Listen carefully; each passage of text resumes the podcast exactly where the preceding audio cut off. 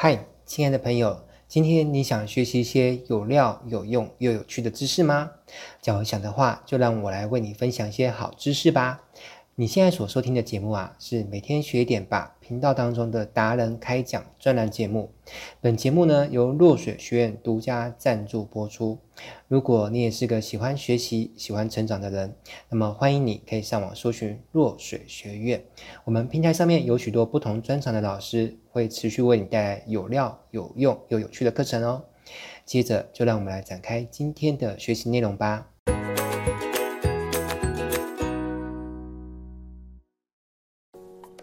Hello，亲爱的朋友，你好。不知道你有没有过以下的经验，像是某个人透过某种方式联系你，说想要找你合作。那这里所指的某种联系方式呢，有可能是透过 LINE、脸书，或者是用微信发讯息给你，又或者是他如果跟你比较熟，或者是自己以为他跟你很熟，那也有可能呢是直接就打电话给你了。也许你刚好对这个未知的合作项目呢感兴趣。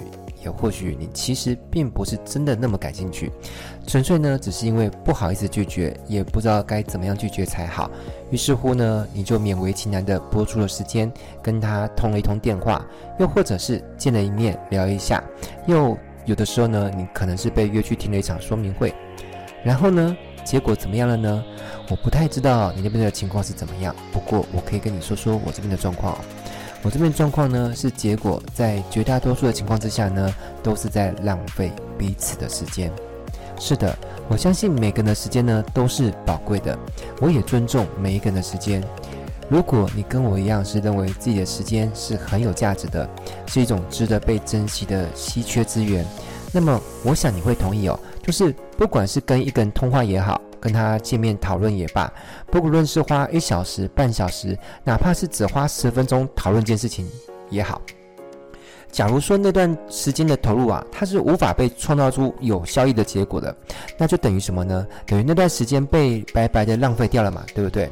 而浪费的感觉呢，总是不太好的。像我如果遇到这种情况，就是我意识到我的时间被某人浪费掉了。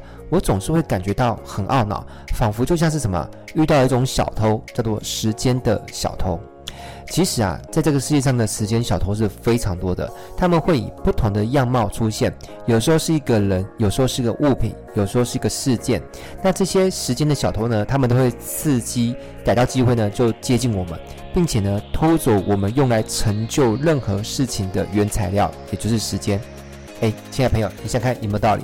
不管你想要成就任何事情，不管是要写一本书、成为一个老师，或是成立一家公司，或是做任何有价值的一件事情，都需要一种原材料，就是时间。就像盖一个房子，可能需要钢筋、水泥、混凝土，啊，或者是呃木材，这些就是原材料嘛。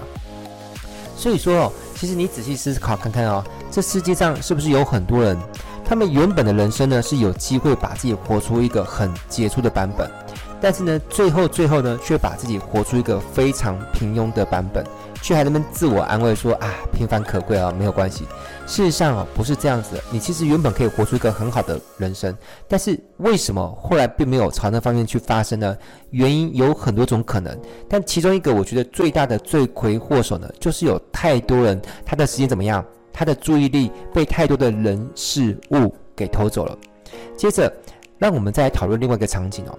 会不会有的可能就是，哎，就是要找别人合作，其实也不是别人，而正是我们自己呢？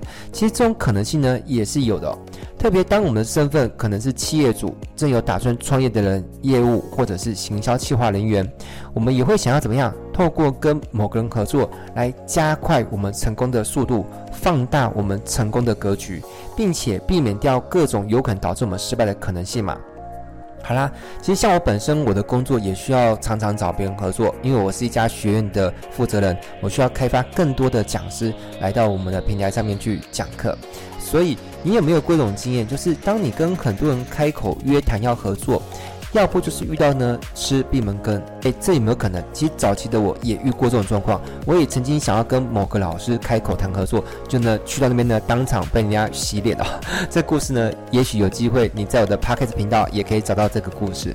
好啦，反正就是人家不想理你，要不然就是谈完之后呢不了了之，对方呢也有可能就是嗯，当下并没有正面的回绝你，甚至也有可能说一些好听话，说啊，你这个提案很不错啊，那我会回去跟团队呢再讨论看看啊，如果有进一步的消息呢再回复你。所以听到这边的时候呢，你会觉得说，诶，你好像是有机会的，你并没有被拒绝，对不对？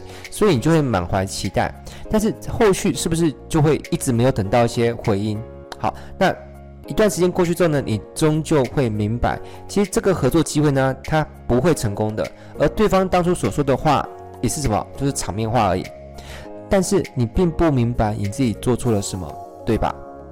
当然，我以上所描述的情景呢，其实也不一定发生在你的身上，因为如果你本身可能很优秀，又或者优秀的不是你自己，是你背后的靠山很优秀。我这里所指的靠山啊，有可能是你的公司，或是你们公司的产品很优秀。好，那一个没有特别优秀的企划人员或者是业务人员，只要他背后的公司更够优秀，他有可能出去怎么样跟人家谈合作，都很容易谈得成。比如说你背后是一个精品品牌。那你要去一个卖场或者百货公司谈进驻，那人家可能并不是因为你很优秀，而是你背后的公司很优秀，所以当然满口就答应了嘛，对不对？哦，能够有这么优秀的啊，比如说如果你是星巴克的代表，啊，或者是 LV 的代表，那我相信你去到什么地方呢，都是很受欢迎的。但是你一定要看清楚，到底你能够成功，是你自己本身占的因素有多大，还是你背后的公司占的因素有几成？好。那如果当时机很优秀，也有可能哦。我过去有些成功，其实也不是说我自己就优秀到什么程度，而是当时的时机真的是太好。所以成功有三要素嘛，就是天时地利加上人和。所以当时机很优秀的时候呢，也有可能导致怎么样？你找和别人合作并不难，但是错过那个时机之后呢，哪怕是同样的你、同样的公司、同样的产品，你会发现找别人合作呢就变难了，因为怎么样？时机错过了。好，那如果你刚好是在一个可能是不管是你自己很优秀，或是时机很优秀，或是公司产品很优秀，导致你找别人合作呢？诶，发现韦老师，我并没有发生你刚说的那种难事啊，对我而言找别人合作都很顺利啊。哦，那我只能跟你说，诶，恭喜你啊，因为其实呢你是很幸运的，因为像你这样的人呢其实并不多。好啦，那我们再说说第三种场景哦，这种场景呢其实也蛮常见到的。可能呢，因为我的身份本身是一个专门在教人家行销的老师，所以我会有很多的课程的学员群组好，一门课通常就会有一个群组，所以对我来说，我常常会看到这种情况哦，我描述给你听听看哦。就是有一些人呢，会在赖的群组呢，啪的贴一篇讯息，哦，大致上是说他们公司是做什么产品的啦，或是最近有什么新的计划啦，或是在哪里又成立一个新的据点啊，那需要什么样的资源啊，啊，最后结尾留了一句啊，这种欢迎有兴趣的朋友呢，可以与我联系。那么到底会不会有人跟他联系呢？我个人的猜想是几率应该是很低的啦，哈，因为通常这类讯息呢，我看到他发文之后呢，底下怎么样？完全没有任何人回复，那你说，那老师也有可能是有人私讯他不在群中回复吗？其实我觉得几率也蛮渺茫的啦。哈，当然这是我个人猜想，呃，不代表真实一定是如此。因为我将心比心呢，我觉得一个讯息如果连我自己看了理都不想理，那我觉得别人应该也差不多，就更不会想要合作。更何况，其实大家都没有意识到一件事情，就是现代人的时间都很忙碌、很仓促。可能不止我，可能连你或是很多人一样，都是群，都有好多个群，讯息都很多，所以，呃，并不是每个人都会如你所想象的，你发一个讯息，他会很认真的逐行逐字，认真去理解，并且思考怎么产生合作。很多人他写的东西，其实别人当下看了之后。无法在几秒钟当中秒懂，就是你能够端出的牛肉是什么，你要我采取的行动是什么，跟你合作的好处是什么？时候，当人家无法在几秒钟理解这个事情的时候，人家对这个事情最好的处置方式是什么？就是置之不理嘛。毕竟有趣的、新鲜的、性感的讯息满天都飞，他为什么要多花几秒钟去认真思考你的讯息是什么，然后背后价值是什么，然后再抛出一颗球来跟你合作呢？其实很少人会这么做的。你这样明白吗？所以同样的情况，并不是只限定会出现在赖群组当中。其实有的时候，你有没有发现，它也会出现在各种的商业聚会场合当中哦。像我也常常会出席一些活动啊，或社团啊，或协会邀我去演讲啊，诸如此类的。然后我过去有一些参加过社团的经验，然后我发现这些活动呢，都会有一个环节，就是让人轮流上台自我介绍。我不知道你有没有参加过，如果你有参加过，你可能就会有印象，对不对？好啦，然后我发现，在这种情况哈，嗯，当然像我的课程哈，如果你有参加过我课程的话，你就会知道，有时候我也会让学生呢有机会上台自我介绍，然后我发现常常会有人上台说。呃，比如介绍我是做珠宝的啦，或者我是做大健康的啦，或是我是做什么什么行业的啦，然后结尾呢就落下一句话，就是说，哎，欢迎有兴趣的呢可以来找我哦，我们可以谈谈合作。结果在那场聚会有没有人真的去找他谈合作呢？因为我是个很喜欢暗中默默观察一些事情的人哦，就我的观察是怎么样？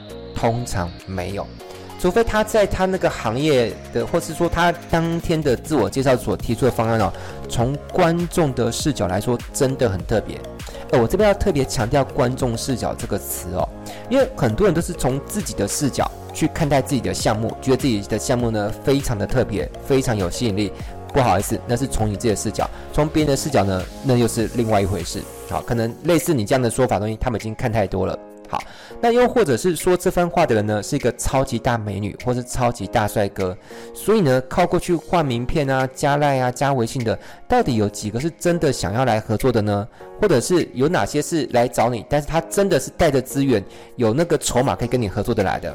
其实这个，如果你有经历过，你就明白我在说什么的。好，就是如果在听这段音频的人呢，你本身就是个特别帅的帅哥，或是你是个特别美的美女，好，那你一定会经历过一种困扰，就是很多人来找你呢，他根本不是真心来找你合作的，或是哪怕他是真心呢，找你也没有用，因为他根本就没有。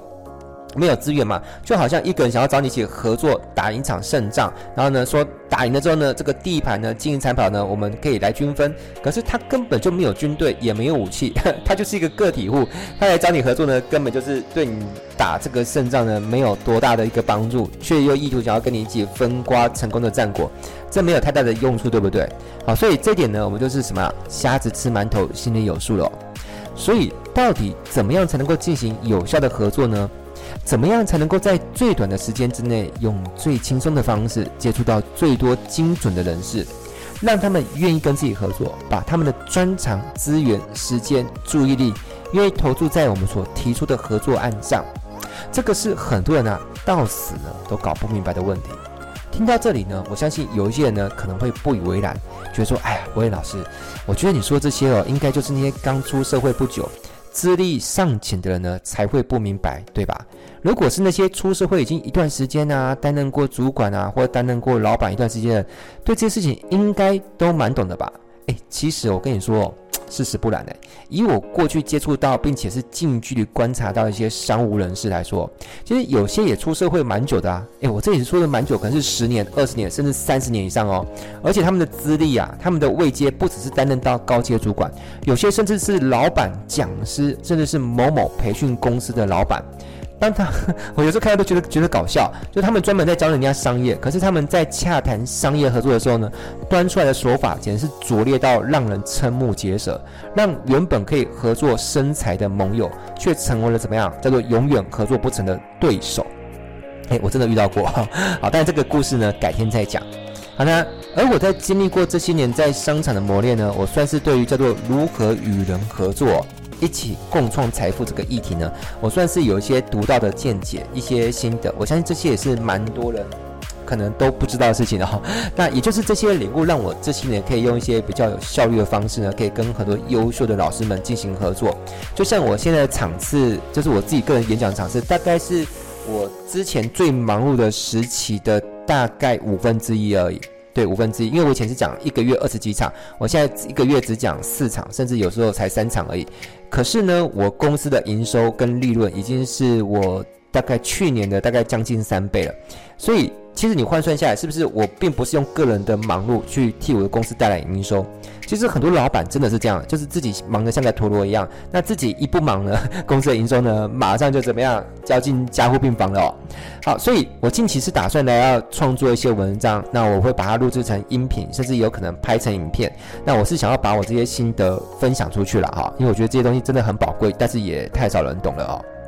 好了，那其实我觉得如何与人合作共创财富，它可以说是一个很有价值的商业技术，你同意吗？好，因为全世界首富保罗盖利他说，诶，如果天底下有个能力哦，是花钱就能够买到能力，就是如何让别人愿意跟自己合作，他愿意花最多的钱呢买的能力，就是这种能力，好，就是让别人为自己。怎么样效劳？因为他说啊，他宁可有一百个人呢付出百分之一的努力来为自己的事业呢打拼，也不要自己一个人呢付出百分之百的努力。为什么？因为一个人付出百分之百，如果你生病了或怎么样了，你停了就是全部都停了。可是如果有一百个人，哪怕只付出百分之一的努力，那就算有二十个人罢工呢，也还有百分之八十的产值，对不对？嗯，我觉得真的是蛮有道理的，跟你分享一下。所以在我跟你解释我的心得具体是什么之前呢，我想先跟你说明的是哦，如果你想要学习到一个相对比较完整的资讯版本，其实我会建议怎么样？就是你来参加我们落水轩在二零二三年呢。二月五号办的春酒，因为我会在当天呢讲授这个议题哦，就是怎么跟别人合作呢来赚钱。那并且我会因为当天的时间会比比较充裕一点嘛，所以我会把它讲解的完整一点。好，那相关的活动连接我会放在本次的学习单元的下面哦。OK，接着就让我们来展开在这个主题上我们必须要认识的第一个知识点吧。这一点啊，如果要用一个字来形容，我会把它叫做“养”。养育的养也是培养的养，那如果用两个字来下定义的话呢，我会把它叫做投资哦。那以下呢，请让我用三个案例来解释一下什么叫做养。话说从前从前呢，我有一个非常有才华的朋友，我都觉得他比我还更有才哦。那他跟我其实算是同行，因为我们都是网络行销老师。那他本来发展的非常好，那后来因为遇到一些事情呢，变得情绪很低落，就是很低潮，那就是不太有动力再出来开课了。那本来嘛，其实同行多半都是相继的嘛。按照常理来说，他不开课对我来说应该是好事啊。为什么？因为这市场上就少一个竞争对手来瓜分这个学员的那个学费收入嘛。但当时我就是有一个直觉哦，我就觉得这样的人应该啦，哈，值得养好关系。诶，培养这种直觉，我觉得也蛮重要。就是我觉得每个人，包含正在听这段声音的你，我觉得都值得你花一些心思去思考，怎么培养出一种直觉，一个高效率的判断力，一看就知道。谁是值得花时间培养好关系的？谁是不值得花时间培养好关系的？那些不值得就赶快断舍离，对不对？我觉得这个能力还蛮重要的。那我很庆幸的是，我这个能力好像还算不错了哈。那反正就是在那一段他很低潮的时间，我就是不断的鼓励他、激励他，我用各种方式激励他哦，你知道？那一开始激励其实效果也不好，他就是。就是他那个时候就是觉得很没有动力啊，就是觉得，因为他钱其实也存够，他没有非要出来讲课，他的钱也也够用，所以他就是很没有动力。到后来我就用激将法，你知道吗？我说，诶。像你脑袋里面有这么多好的东西，而且你又是有真什么实战成绩的，你不出来开课，导致那些市场上面那些只是有花拳绣腿、没有真功夫的讲师，他们把学的学费呢给吸走了，那 那不是很可惜吗？诶，你要负责，你知道这些人他们如果人生没有成功，他们没有学到好的东西，他们可以翻身，都是你害的，都是因为你不出来开课。你知道我讲到现在，讲到那样子，已经算是很很。比较刺激性的语言呐，但是我觉得这种激将法好像也真的有用，你知道？因为有时候有的人就是真的需要被人家激呀，哈，就这样激励了一整年哦。就是我觉得这种感觉就是什么，不知道没用过那种东西叫喷灯，你知道？哦，在做那个炙烧寿司的时候可以用的喷灯哦。我就觉得像一个喷灯在喷一个潮湿的木材一样，但是呢，喷了一整年哦，最后这个潮湿的木材还是被我点燃了。那他不但愿意重新重出江湖开始开课，而且他重新，因为他可能也积蓄了一整年的能量，所以。嗯，他后来出来开课的那个，就是整个活力绽放的程度，其实比他之前的时期还要更更投入、更更拼啊！哈，所以我觉得这不鸣则已怎么样？一鸣惊人，而且他也成为一个替我公司带来巨额营收的超高资产讲师哦，还不是还不是高产值哦，是超高产值的讲师哦。那甚至后来其实有段时间，我其实我也陷入一个就是蛮窘困的状况，呃，陷入一个为难。那他其实也。帮了我一把，那这个人是谁呢？这个人就是可能也蛮多人认识他，就是小恩老师。所以讲到这里，请问你觉得我有没有在养？而且我是不是一种就是不计较短期能否有回收的在养，对不对？你看我并没有事先预设好谈好条件说，哎，小恩老师，你一年后要帮我讲课哦，愿意吗？你愿意的话，我们来打个合约。你愿意，我才激励你，我才鼓励你，我才花时间在你身上哦。其实也没有哎。当时我有时候办什么活动，像一些私人的小聚会，我都是把他拉出来啊，出来吃饭啊，要不然我我闷在，我怕他们在家里面会太沮丧，会长香菇，你知道吧？对不对？那其实有时候人就是要大概隐隐约约知道，长期来说这事情会有报酬，但是不要太去精算跟计较，就是一定要马上看到成果。有时候你越是把那颗心去计较的，就是短期要看到成果，看不到成果你就不努力，你就做不下去了，对不对？好，但是我说实在的，就大部分人并没有这样的心胸，也没有这样的见地啊，往往就是只为了愿意短期的回收，采取当下的行动，呃，他也没有耐心去养好一段长期的关系。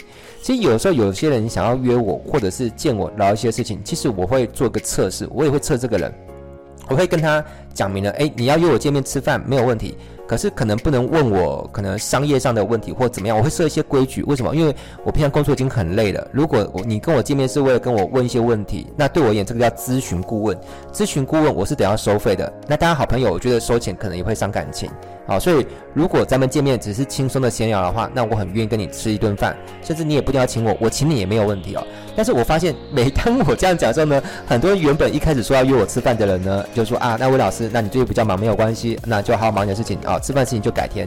诶，其实这样一测我就测出来了嘛，就是这个人他跟我见面就是为了怎么样，短期要立刻有回收，立刻从我这边掏到对他有商业价值的一些建议。好，一旦没有这些利益的时候呢，他就不愿意怎么样。花时间来培养好跟我的关系，那其实这样也没关系，对我而言反而是好事哦。我因为我本来就不是一个特别爱与人交际的的一个人哦。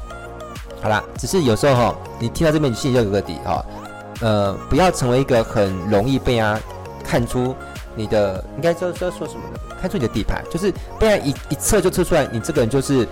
嗯，讲难听点就是短视经历嘛，或者是讲不要那么难听，说你可能没有那么大的底蕴或者是底气，能够耐得住花时间。因为有的时候人真的会有这种情况之下，我也能够理解，因为我有经历过那个阶段，就是你真的必须立即得产生回收。你可能因为某些原因，你不赶快产生回收的话，你就有一些立即应缴的账单。缴不起，那当然这个我我能够理解，我也经历过。可是当你被人家发现是这样的话，其实对你个人状况是比较不利的。所以有的时候你就是要沉得住气，让人家感受到说，诶，其实你的状况还不错。就是因为你的状况还不错，所以你支撑得起长期的投资，对不对？好，那这些贵人、这些高手、牛人，他们就更愿意花时间跟心思去关注你，跟你互动。好，这边也是我呃袒露的一个小秘诀了哈。好，所以。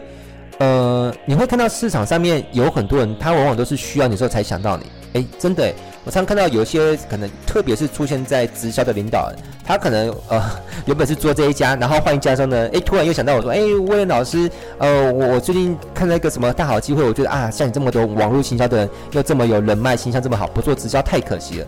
可是他平常也不经营好 他跟我的关系啊，我开什么课，开什么说明会，他也没来上，甚至讲难听点，搞不好我连 po 个文，他来点赞留言都没有。然后呢，遇到什么好商机，就突然想要找我谈合作。你觉得将心比心，换作是你是我的话，你觉得你会不会理他？其实不太会，对不对？那原因是什么？很简单，因为他从来没有好好的去养过，就是跟你的关系。其实我觉得这个。这个道理放在任何事情都是一样的，不管是商场上，或者是两性关系，甚至亲子关系。如果你有个男朋友或女朋友，他从来不经营好他跟你的关系，然后遇到事情的时候，呃，比如说你们交往了一段时间，可能一年两年，然后你们关系就是。呃，相敬如宾，他也没有好好的去经营。突然有一天，他就跟你求婚，要你嫁给他，你会敢嫁给他吗？你应该也不敢，对不对？对不对？因为他连现在都没有好好去经营跟你的关系，你怎么可能指望说，当你们进入到另外一种模式的切换之后，他会拿出一个更好的态度去经营你？这不可能。我觉得这个再讲更浅显一点，就好像大家有没有搭过捷运？好，大陆叫地铁，是不是会有个呃，大陆就可能叫公交卡啊，或是地铁卡，台湾叫做悠游卡嘛？好。你是不是，如果你想要通过那个匝道，你要去先做什么？先去储值才能够逼得过吧？但是偏偏天底下就是有那么多天真的人，他平常从来都不储值，却指望商场合作的匝道呢，能够为他畅开，为他通行无阻。说真的，其实只要是我看好的人，我觉得这个人值得经营，往往我都会很有耐心的呢去培养一段关系。就好像有一次啊，我看到我的脸书上面有个脸友，那他 po 文说他到了台南。好，那我本身因为我现在就住台南嘛，那我就关注到，我就会说，诶，某某老师，你是这几天有来台南啊？他说是啊，怎么了？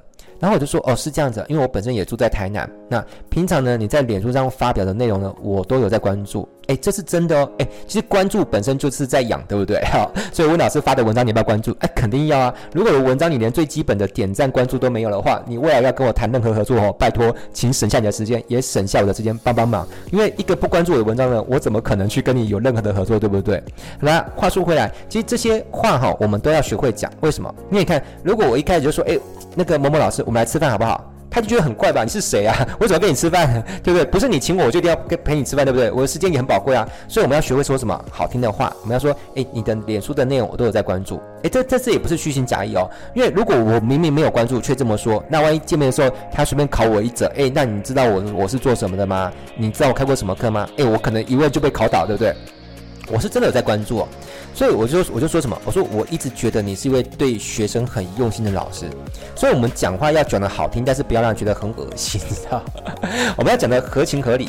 那这句话其实任何当老师的人听起来都会觉得舒服，对不对对？啊，我说你一定是对学生很用心，那为什么？我要如何佐证我的赞美是合理的，不是我瞎掰，为了赞美而赞美的赞美都会让人觉得很假。我说，因为我看到你的文章底下都有很多学生留言，表示他们就是很。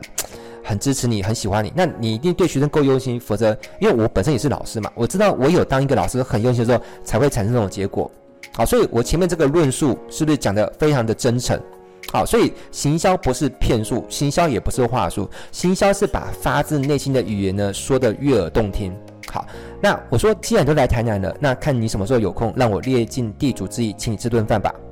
接着呢，这位老师就说：“可是我明天就要回台北啦，那这趟来台南行程也比较满，估计是抽不出一段时间可以一起吃饭。”好，那一般人听到这里会怎么样做？那就说：“哦，好，那没关系，那那那下次有机会啊，那或者就放弃了嘛，因为你的确是带着诚意想要请对方吃饭，但对方就是说，诶，他马上就要走了，那而且这趟也没有时间了，所以很多人到这个点上就放弃了，就不继续养下去，对不对？”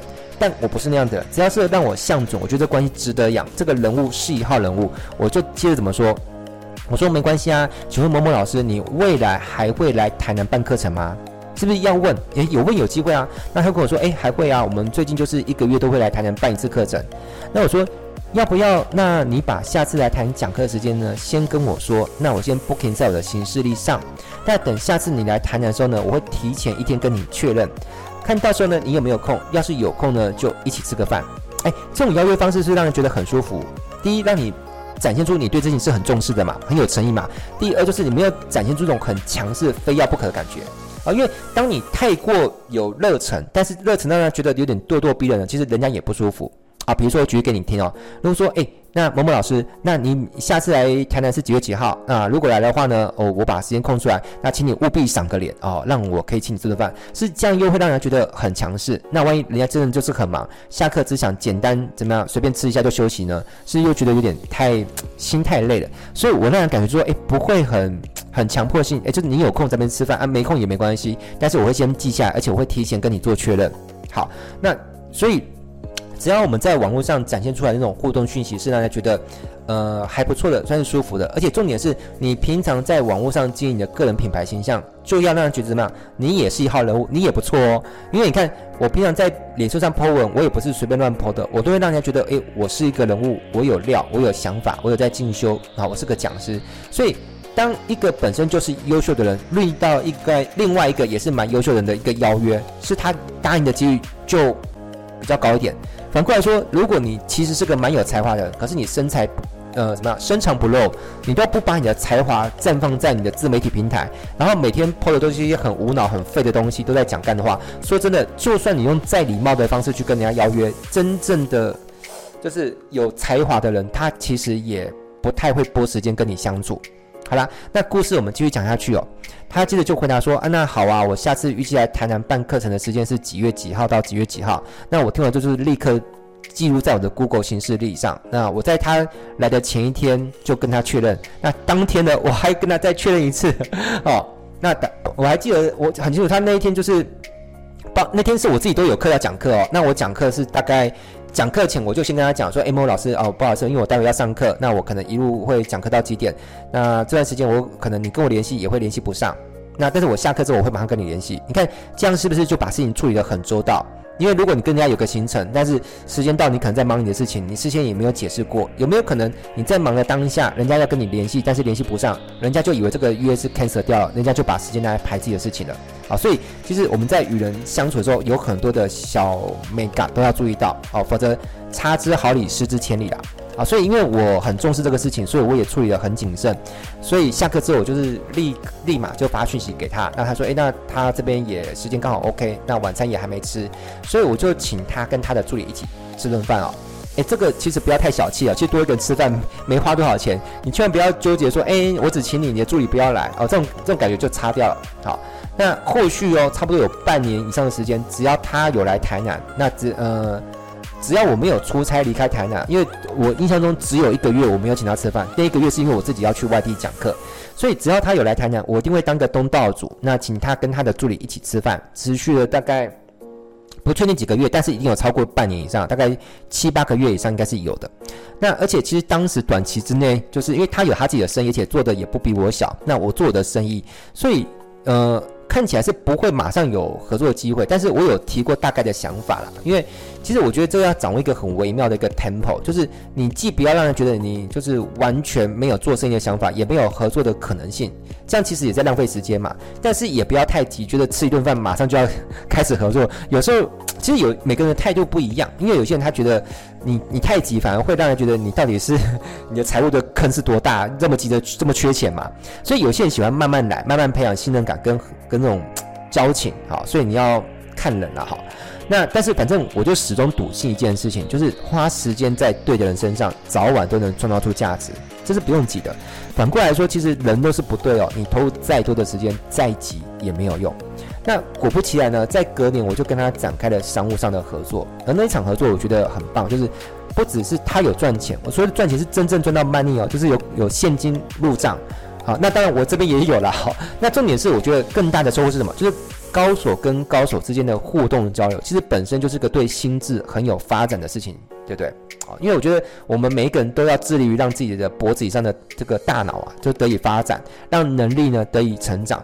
呃，重点是通过这次合作，我们彼此的关系是不是可以加厚稳固？我觉得长远看来，这是比当下赚多少钱更大的收获。因为你看，合作如果你做了一次，但是呢，彼此关系搞砸了，或是合作不舒服，啊，或是彼此并没有意识到彼此都是一个值得投入更多的时间去合作的一个对象的话，其实哪怕你赚到一点钱，但是我觉得那个好像也不是什么太有价值的事情。但是如果透过一次小小的合作，诶，发现你也蛮厉害的，我也不错，咱们应该值得抽出更多的时间来搞点什么事情，诶，那这样就很棒。那这个老师是谁呢？这个老师就是他在美业了啊，他是一个纹绣的一个。一个公司啊，一家人，呃，国际美业发展的非常卓越的 Tina 老师。OK，那在这篇文章呢，我想就先跟你分享到这边，希望你听完之后呢，觉得是有收获的。那当然，重点是我也非常期待呢，你来参加我们春酒的活动，这样我才有机会跟你分享更多，就是怎么样跟人合作，共创财富的秘诀。那我是威廉老师，在下个单元当中呢，我也会来跟你分享一些 NG 的案例。那其实我发现很多人都用一些不是那么 OK 的方式在跟别人互动，以至于他们在与人合作这件事情上面呢、变得怎么样？是怎么样？事倍而功半，甚至可以说是遥遥无期。那起码在我的观察当中呢，有其实有些人是不小心踩了某某些地雷啊，那导致这些人就成为我心目中呢暂时不会想要合作的对象。不管他们产品再好，或者是利润再丰厚，反正只要踩到我的地雷呢，我就是打死不合作就对了。好啦，那你说这些人是小白吗？小咖吗？或者是小嫩嫩吗？其实也不是诶、其实这些人有的人是出社会蛮久，甚至出社会大概二十年以上哦。而且有的是有高学历，甚至很高的社经地位，是某些公司的可能总经理、老板或 anyway。呃，但是其实我觉得也很奇怪，就是。有些看似是很基本的人情世故，他们这些人却依然没有搞懂，把那些可以原本可以成为盟友的人，诶，我不知道你觉得，如果让威廉成为你的生意上的盟友，你觉得好不好？应应该还不错，对不对？可是这些人就是搞不懂啊，那搞不懂就怎么样？把威廉一个可以当盟友的人，偏偏搞成了死敌啊！但是也不一定是死敌啊，就是我也没那么多力气去跟别人作对嘛。我但是我可以说一件事，就是其实有些人他明明他想要发展的事情，其实我是帮得上忙，但是怎么样？我宁可袖手旁观。这就为什么？因为他就是犯了一些不该犯的错。所以如果你不知道这些案例的话啊，如果我的下一集节目你没有听到，那你觉得有没有可能过去或者是未来，你有可能不小心踩这些坑呢？而且你查课是没有人跟你讲的，啊，对不对？好，毕竟没有人想要得得罪你嘛，而且也没有有义务教育你嘛。所以反过来说，如果你知道这些案例，那我相信哦，你在通往成功的道路上就能够发展的更顺遂，少一些阻力，多一些助力。那就先这样子喽，我们下个单元见，拜拜。